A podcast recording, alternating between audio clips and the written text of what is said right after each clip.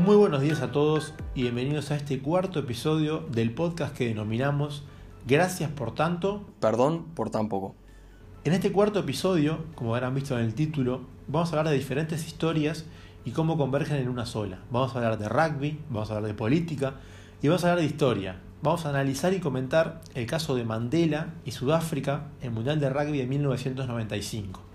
De cómo un país y una sociedad totalmente dividida y, segregada por el problema del racismo las diferencias entre, entre negros y blancos, logró unirse mediante la figura de su presidente e ícono y, líder indiscutible como Nelson Mandela, y como un equipo de rugby, un deporte, logró hacer lo que varias décadas de, historia que, anterior no pudo hacer. Y para eso estamos con, Gabriel, que nos acompaña como siempre. Tenemos a, Santiago en la producción y edición de, sonido.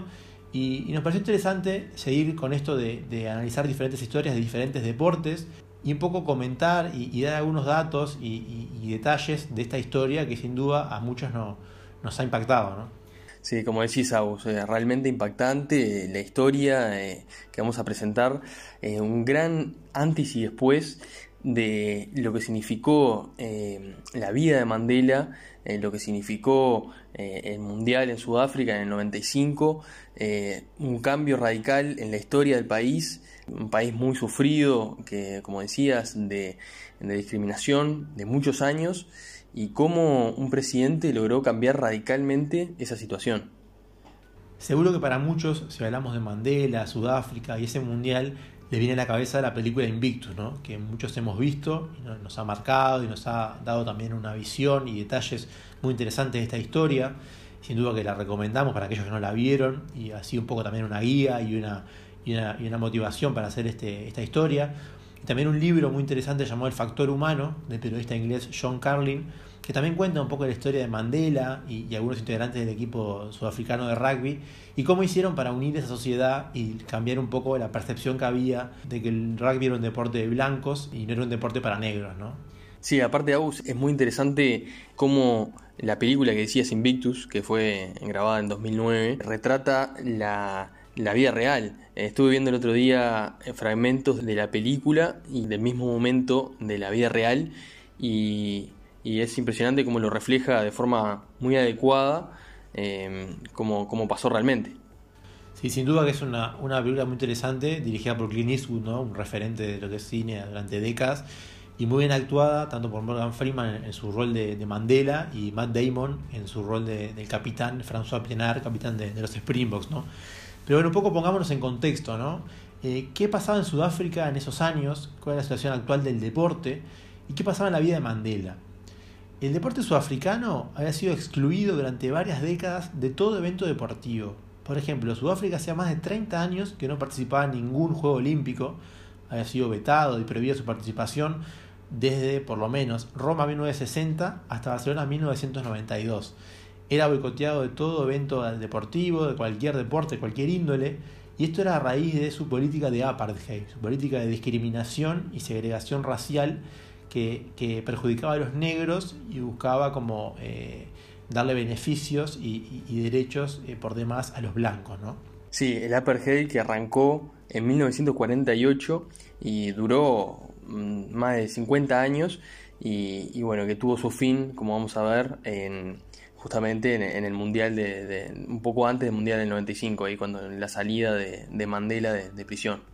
Sí, y esta situación lo que llevaba a que varios deportistas locales sudafricanos que tenían potencial y destacados en, sus disciplinas se iban de Sudáfrica y se nacionalizaban para otro país para poder competir en Juegos Olímpicos, en Mundiales de Atletismo, en, otros deportes, de equipo, individuales. Y esto llevaba a, sin duda un, perjuicio muy grande para el deporte sudafricano. Y, en el rugby era un deporte que el boicot era aún más eh, fuerte, porque Sudáfrica ya tenía eh, buenos equipos, estaba armando eh, equipos con potencial, entonces le hacían sentir más que nunca el boicot, eh, sus rivales no iban a jugar a Sudáfrica, hay casos históricos, bueno, Nueva Zelanda, Australia, se negaban a ir a Sudáfrica, se negaban a reconocer a la selección sudafricana de rugby, y ese era un poco el, equipo y la selección, la situación que había ah, en los años previos nada más al Mundial del 95. ¿no? Y por otro lado estaba la historia de Nelson Mandela, quien había sido encarcelado en la década del 60, y había sido liberado recién en febrero de 1990, luego de casi 30 años en prisión, eh, fueron 27 para ser más exactos, y a sus 71 años, ¿no? Imagínense ustedes todos los años de vida que, perdió en, la cárcel, cuando lo único que hizo fue eh, militar o, buscar como eh, promover mejores condiciones de vida para los negros y mejorar, mejorar sus derechos, cosas que pueden ser básicas o elementales para cualquier sociedad o país él fue encarcelado durante casi tres décadas por, por luchar por eso, ¿no? Pero él eh, tiene un recuerdo muy, muy positivo y siempre habló muy bien de la cárcel, en el sentido que él lo tomó como una universidad. Aprovechó a leer, aprovechó a pensar, a reflexionar. Él mismo admite que al momento de entrar a la cárcel era una persona bastante inmadura, que era, era agresivo, que era hasta por momentos machista. Y el tiempo en la cárcel le hizo muy bien para ver otras realidades, para reflexionar, para pensar, para entender también a las personas. Y, y del momento que salió, eh, siempre estuvo buscando la unidad, el perdón, y, no, no el rencor, no la venganza, que es un poco lo que impacta de la figura de Mandela y un poco lo que lo llevó a ser un ícono no solo local, sino global. ¿no? Sí, realmente inspiradora use esta historia de, de, que pasó, sufrió tanto ¿no? en la cárcel, 27 años, mm, y por, justamente por haber luchado por los derechos y salió, fue presidente, ganó el premio Nobel de la Paz, pero sobre todo siempre eh, salió con, con, ese discurso de, perdón. Cuando alrededor de él eh, nos imaginamos eh, familia, amigos, gobierno, que le decían, bueno, ahora sí, tomamos revancha, todo lo que nos hicieron sufrir, no, él tenía este, este objetivo, tenía esta visión, estaba convencido y, y sabía que el, camino era justamente por, por el lado del perdón y la unidad así lo logró y, bueno, y el tiempo le dio la razón. Sí, seguramente muchos han visto y recuerden las famosas imágenes que, se, ha, mostrado con Mandela luego de ser liberado, cuando vuelve a, uno de los lugares donde fue recluido, que fue la prisión de, Robben, de Robben Island, en Sudáfrica, y muestra la celda, prácticamente de 2 metros por 2 metros, donde fue recluido, casi sin ventilación, sin vista al exterior, sin hablar con nadie, y uno puede pensar como una persona puede estar tantos años ahí, eh, tomarlo como algo positivo, como enseñanza y salir con esa mentalidad que un poco fue lo que contagió a, toda la sociedad. ¿no? Un dato increíble que nos llamó la atención cuando estuvimos eh, investigando y, escribiendo el capítulo fue que Mandela se recibió de licenciado en Derecho por correspondencia en una universidad inglesa. Mandela es licenciado en Derecho por la Universidad de Londres y estudiaba por correspondencia. Una cosa que increíble, ¿no? que muestra un poco el afán de superación y, de progresión que, tenía Mandela. ¿no? Sí, y como decís, esa, fuerza de voluntad y ese poder de, la mente de, abstraerse de ese contexto que estaba viviendo y que le estaban haciendo pasar la vida imposible, condiciones infrahumanas eh, dentro de una cárcel 2x2. Y él eh, con ese, con ese objetivo de, seguir eh, capacitándose, pero sobre todo eh, con una visión, ir construyendo una visión positiva. Él tenía esta frase que decía que soy el capitán de mi alma. Es decir, es realmente llamativo esa fuerza de voluntad que, tenía. Sin duda, pero volvamos a, la década del 90.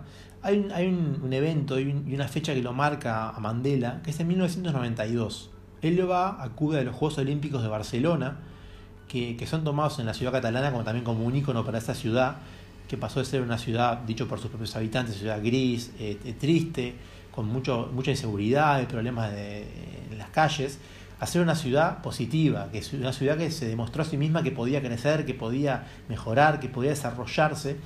Y mucha gente habla de ese, de ese evento de Barcelona 92 como la piedra fundamental para esa eh, refundación, valga la redundancia. ¿no? Mandela quedó muy impactado por lo que vio en esa ciudad, por el efecto en la sociedad, y empezó a pensar de qué manera poder hacer eso, poder reproducir eso en su Sudáfrica natal.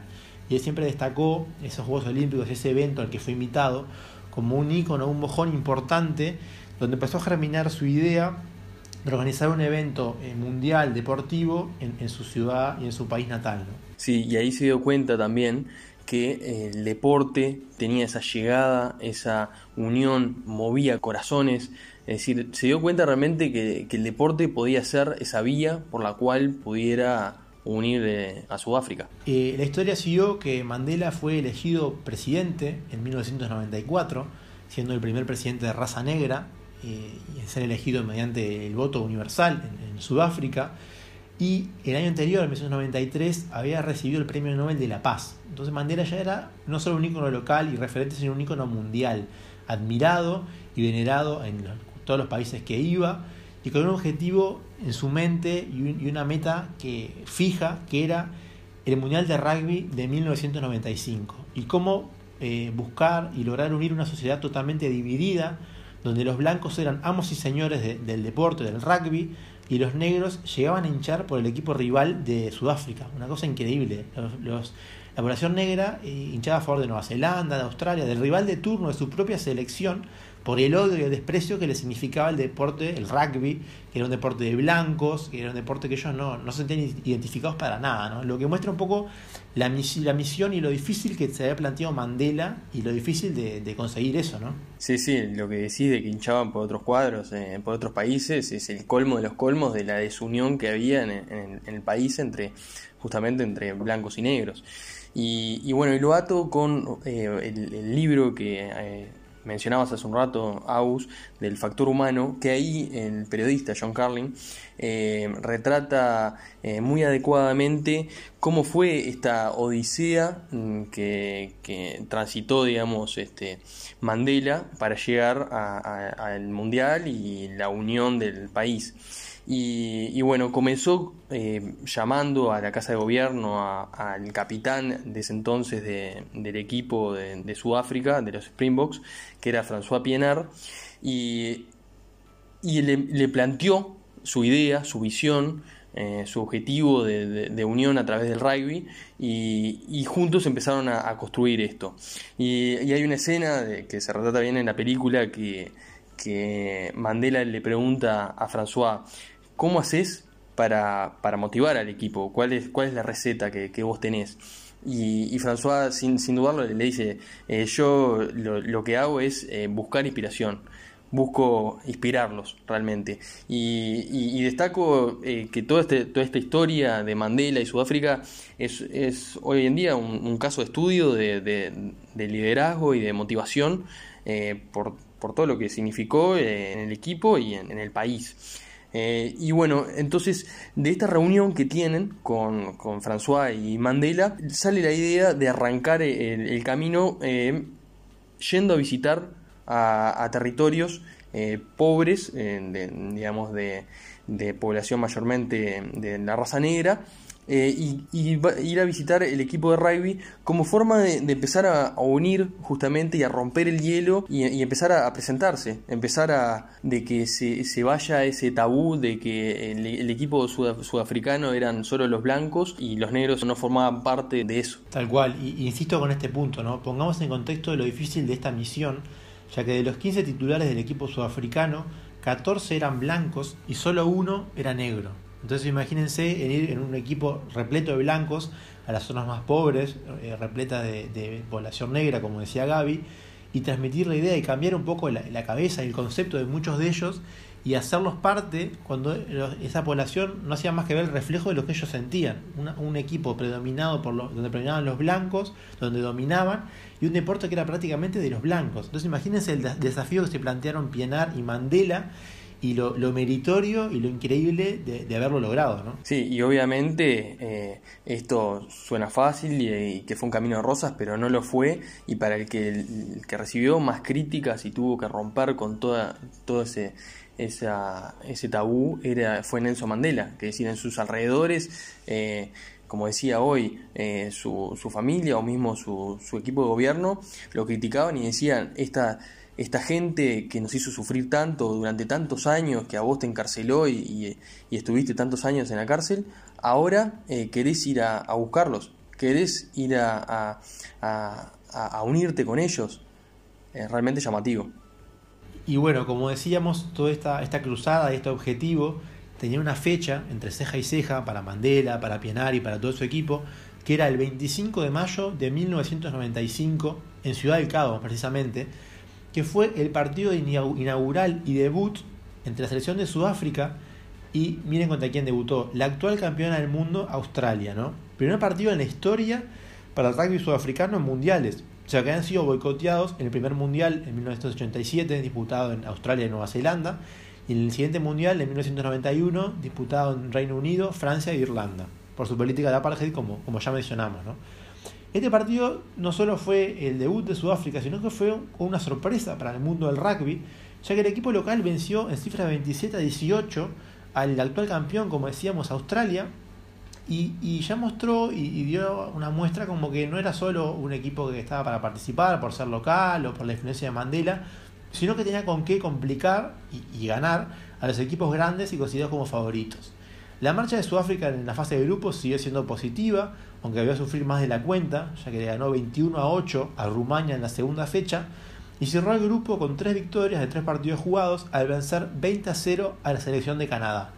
Esto hizo que Sudáfrica estuviese clasificada en cuartos de final junto a los siguientes siete equipos. La favorita Nueva Zelanda, con sus estrellas John Alomu y Andrew Mertens, entre otras, y consideraba la, principal candidata y número uno del ranking para llevarse el Mundial.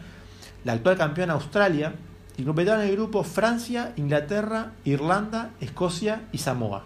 Bien, y entonces eh, eh, Sudáfrica eh, le, tocó justamente con Samoa y logró un cómodo triunfo de 42 a 14, mientras que Nueva Zelanda jugaba con Escocia y le ganó 48-30 con un partido mm, más sufrido de lo pensado. Y Australia, sorpresivamente, que Australia venía de salir campeón los, los primeros dos mundiales, quedaba por el camino por 25-22 con Inglaterra.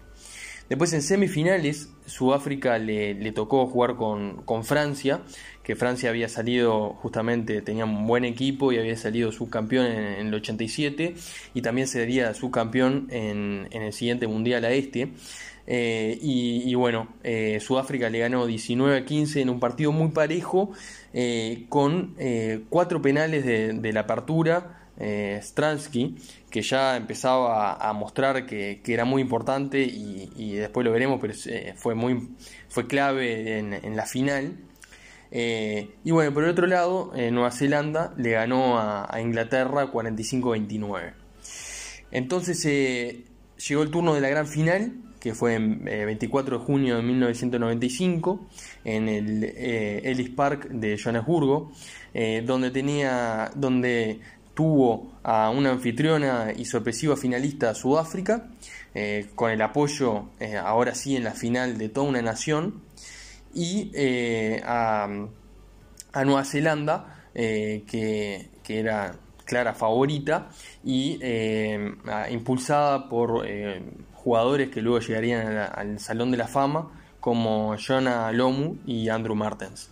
Es decir, Mandela, Pienaar y compañía habían logrado lo que parecía imposible hace unas semanas atrás, que era unir a todo un país detrás de un mismo equipo, detrás de la misma selección y detrás de un mismo objetivo.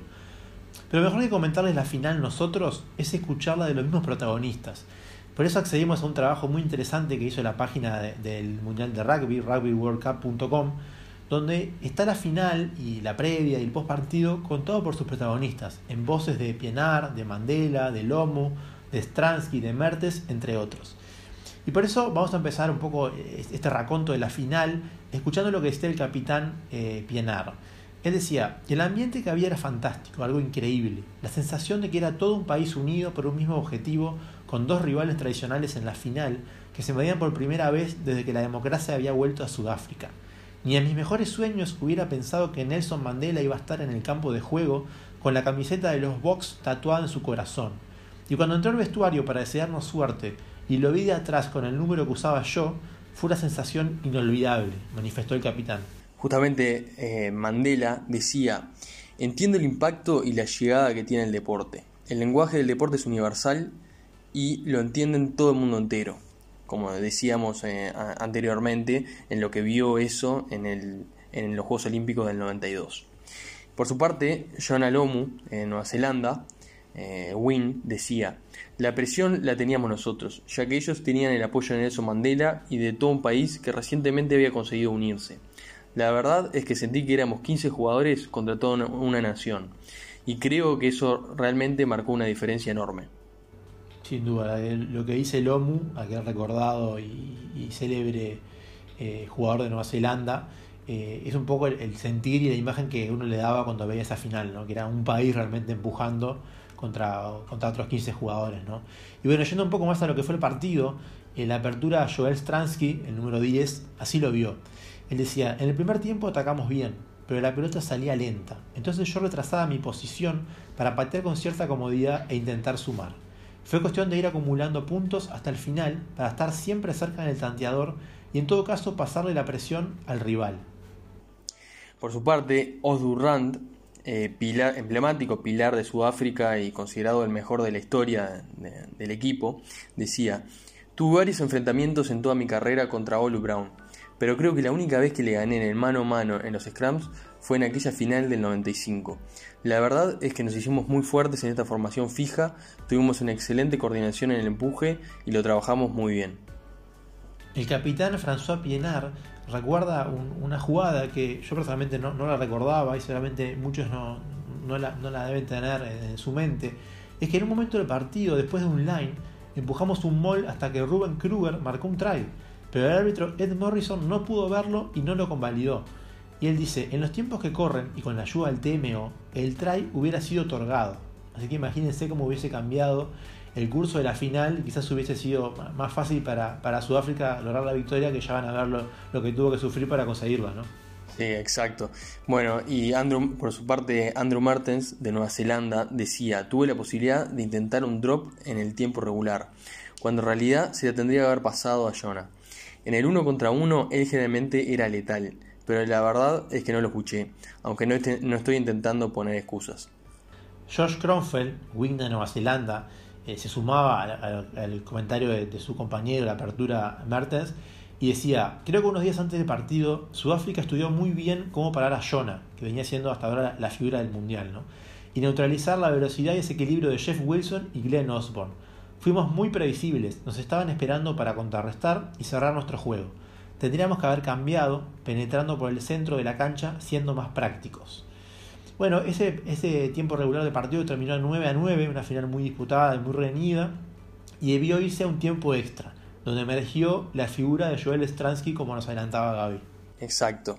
Y acá eh, dicen eh, Stransky, eh, apertura de, de Sudáfrica, que fue tan importante en la final que decía, cuando fuimos al tiempo extra había una sensación de que nadie nos podía parar. Estábamos bien físicamente, estábamos fuertes y nos sentíamos bien para seguir disputando el encuentro. A falta de 7 minutos para el final, con el partido 12 a 12, tuvimos un scrum del lado derecho a 15 metros de, la línea de touch y François avisó que iban a realizar un movimiento con la tercera línea. Justo miré a Bashop, que tenía la pelota para jugarla, pero me di cuenta que Andrew Martens estaba muy abierto. Entonces le pegué el grito para que anule la fase y me la pasara. No fue un, no fue un drop muy largo, además estaba casi directo a los palos. Bashop intentó interceptar el pase y como no llegó, tuve tiempo sin presión para ejecutar el kick de la gloria para un canal despejado. Pero miro para atrás y me hubiera gustado patear siempre como logré patear aquel drop. Y se me pone la piel de gallina. Esa jugada que describe Joel Stransky tan bien y tan lúcido no es más que una de las jugadas más importantes y más recordadas de la historia del rugby, ¿no? Sin duda que todos aquellos que vieron el partido, conocen la historia, es impresionante cuando uno ve de dónde patea Stransky, cómo entra la pelota. Y también es interesante ver cómo se vivió del otro lado, ¿no? del equipo rival. Cómo lo vio, por ejemplo, en la apertura Andrew Mertens, nombrado por Stransky en el párrafo anterior, y cómo vio esa situación. Y él decía, la verdad que nunca imaginé que Stransky iba a patear el drop sin una primera fase. Después de haber ganado el scrum, se animó a hacerlo directamente.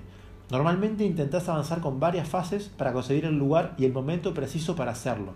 Seguramente yo debería haber tomado más recaudos, reflexionaba el apertura neozelandés. Y así fue como Stransky tuvo un final de novela con su estupendo drop para poner el marcador final 15-12 y desatar la locura en, en, una Sudáfrica que no podía creer lo que estaba pasando. No solo organizó el Mundial, logró unir un país, sino que se estaba alzando con la Copa del Mundo primera vez en su historia, ¿no? Y un poco esto se resume en las palabras de su capitán François Pienard, que él recuerda ese momento diciendo, me puse de rodillas para orar, pero inmediatamente estaban todos alrededor mío. Toda la tensión de seis semanas de competencia se dispersó, fue muy emotivo. Estaba muy orgulloso del equipo, del momento vivido y mucho más orgulloso por ser un jugador de rugby de los Springboks. Y hay una escena icónica en ese momento donde Mandela, enfundado con la camiseta del combinado sudafricano y el número de François Pienard, entrega la copa a su mano derecha en todo este plan. Y, este, este último, François Pienard, deja una frase histórica e icónica cuando dice, no hemos ganado para los 60.000 aficionados que hay en el estadio, sino que hemos ganado para los 43 millones de sudafricanos. De alguna forma, como cerrando ese mensaje de unidad y esos objetivos que se planteaban hace, hace varios meses atrás con el presidente de Sudáfrica y cómo eh, haberlo cumplido, sin duda lo, llenó de satisfacción. Sí, a destacar esta frase realmente a Us porque era unos años antes hubiera sido impensado y, retrata justamente lo que lograron, ¿no? La unidad de un país que estaba totalmente dividido y que antes los negros hinchaban por otro cuadro y ahora estaba todo un estadio y todo un país festejando en, la Copa del Mundo. Y uno se preguntará cómo siguió esta historia, ¿no? Si esto fue eh, una excepción, que confirmaba la regla, o realmente esto siguió así en la sociedad y en el rugby sudafricano. Y un poco para demostrarlo, 12 años después de este hecho, en 2007, Sudáfrica vuelve a ser campeón del mundo. Derrota a Fiji en cuarto de final, a Argentina en semifinales y a Inglaterra en la final por 15 a 6. Sin duda reafirmando que Sudáfrica ya era una potencia mundial, ya se vio un equipo con más, eh, más dividido, en presencia de blancos y negros, ya era un equipo eh, que tenía el apoyo de todo un país. Increíblemente, 12 años después de ese segundo título, en 2019, es que Sudáfrica logra su tercer título y, alcanza a Nueva Zelanda como los máximos ganadores con tres títulos en la historia de los mundiales. Nuevamente frente a Inglaterra en la final, le gana 32 a 12, una Inglaterra que venía de vencer a Nueva Zelanda, muchos recordarán y que sin duda quizás era favorita o, se pensó que podía estar un partido más parejo. Pero Sudáfrica vuelve a hacerse con, su, con, con un nuevo mundial y logra su tercero en, su cosecha y un poco logra un hito que muestra que e, este proceso iniciado por Mandela hace 24 años atrás y su capital Pienar se ve coronado en, un, nombramiento, en una designación que un poco resume todo este proceso, ¿no, Gaby? Sí, claro, bueno, y justamente cuando ganan después de la final del 2019, su capitán, Silla Colisi, que fue además el primer capitán negro en la historia del de rugby sudafricano, hizo un emocionante discurso que recordando justamente a Mandela y dijo, la gente de Sudáfrica ha estado siempre detrás de nosotros, tenemos muchos problemas en nuestro país, pero hemos demostrado que juntos podemos con todo. Venimos de diferentes situaciones, diferentes razas, pero cuando empujamos todos en la misma dirección, podemos conseguir lo que queramos. Bueno, nos pareció el mejor cierre, como un poco cerrando todo el círculo de, lo que fue esta historia. Un poco que buscamos contar es cómo fue la historia que llevó a ese mundial, la influencia de Mandela, cómo fue la aventura de los Springboks en el mundial, incluyendo testimonios de sus protagonistas y un poco eh, dar nuestra opinión y nuestras, nuestros aportes sobre una historia, una historia sin duda que resume y es de las mejores eh, por todo lo que involucra política, historia, sociedad, deporte de, todo, ¿no? Así que bueno, hasta aquí va este cuarto episodio de Gracias por tanto. Perdón por tan poco.